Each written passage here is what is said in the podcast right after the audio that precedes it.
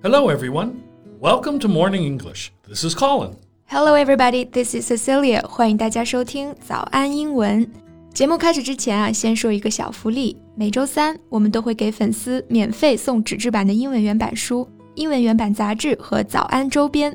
微信搜索“早安英文”，私信回复“抽奖”两个字，就可以参与我们的抽奖福利了。这些奖品都是我们老师为大家精心挑选的，非常适合学习英语的学习材料，而且你花钱也很难买到。坚持读完一本原版书、杂志。或者用好我们的周边，你的英语水平一定会再上一个台阶的。快去公众号抽奖吧，祝大家好运！西西吃了吗？吃了吃了。不过 Colin，你知道吗？现在最时兴的打招呼方式已经不是你吃饭了吗，而是你打疫苗了吗？Yeah, yeah.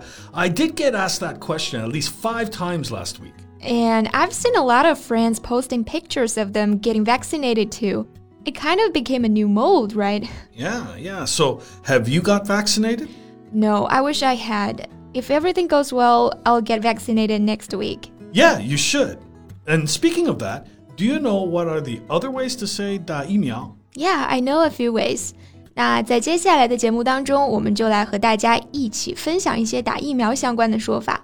我们今天的所有内容都整理成了文字版的笔记，欢迎大家到微信搜索“早安英文”，私信回复“加油”两个字来领取我们的文字版笔记。那刚刚在节目开头，我们已经说到了一个非常非常实用的表达，就是用疫苗 vaccine 的动词形式 vaccinate 来表示给某人注射疫苗。那如果是接受注射打疫苗，我们就会用它的被动态。Yeah. For example, we should be vaccinated against COVID-19. What about the word vaccination? Well, vaccination means the act of vaccinating. 嗯，就是疫苗接种的这个过程哈。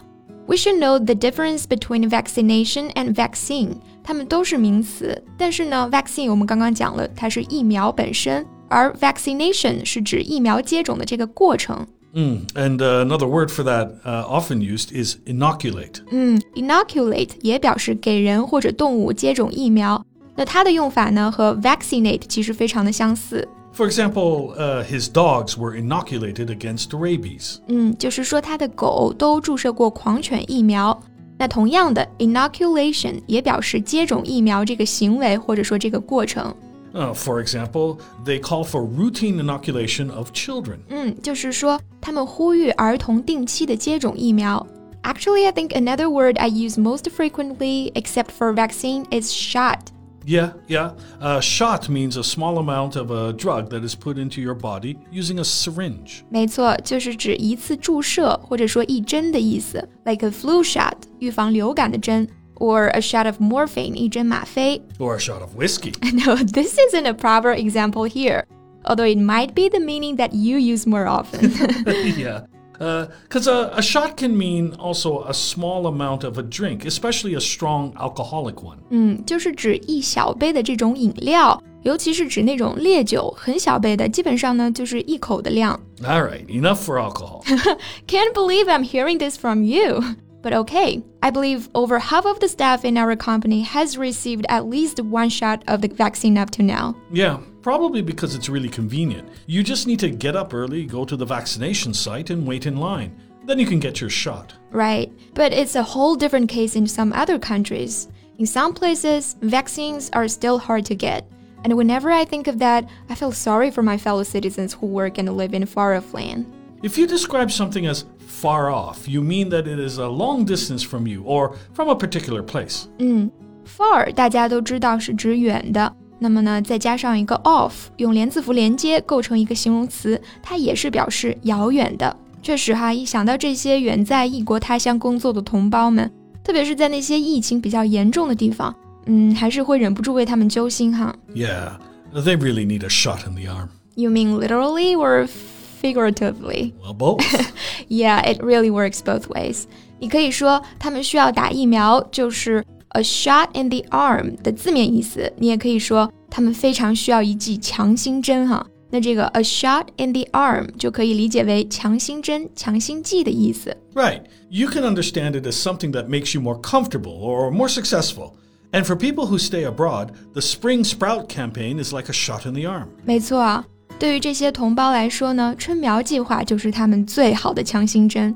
那春苗行动其实说起来很简单，就是为海外的中国公民提供疫苗保护。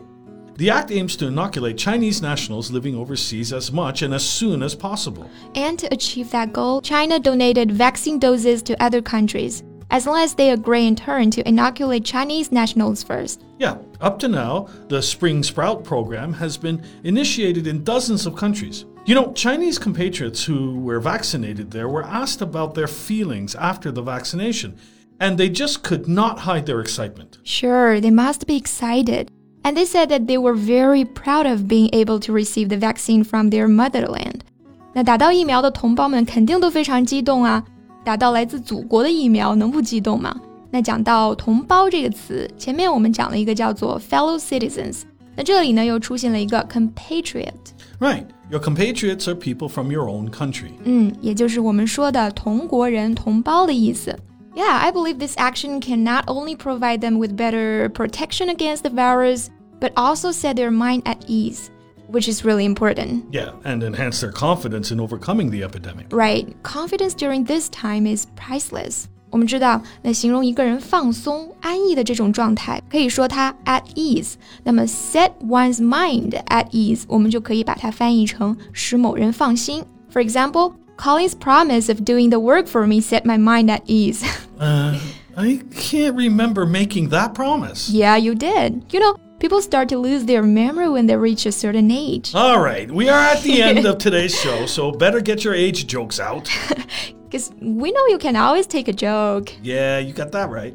Anyway, do you feel you've changed your impression about your country because of the Spring Sprout campaign?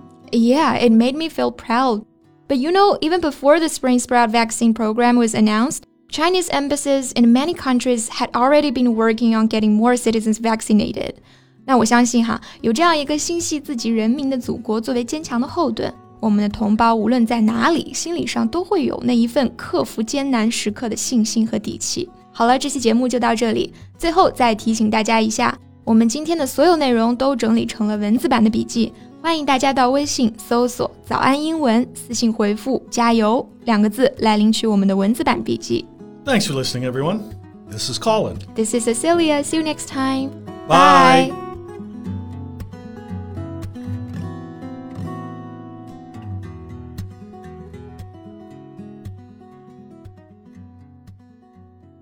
This podcast is from Morning English. 学口语就来早安英文。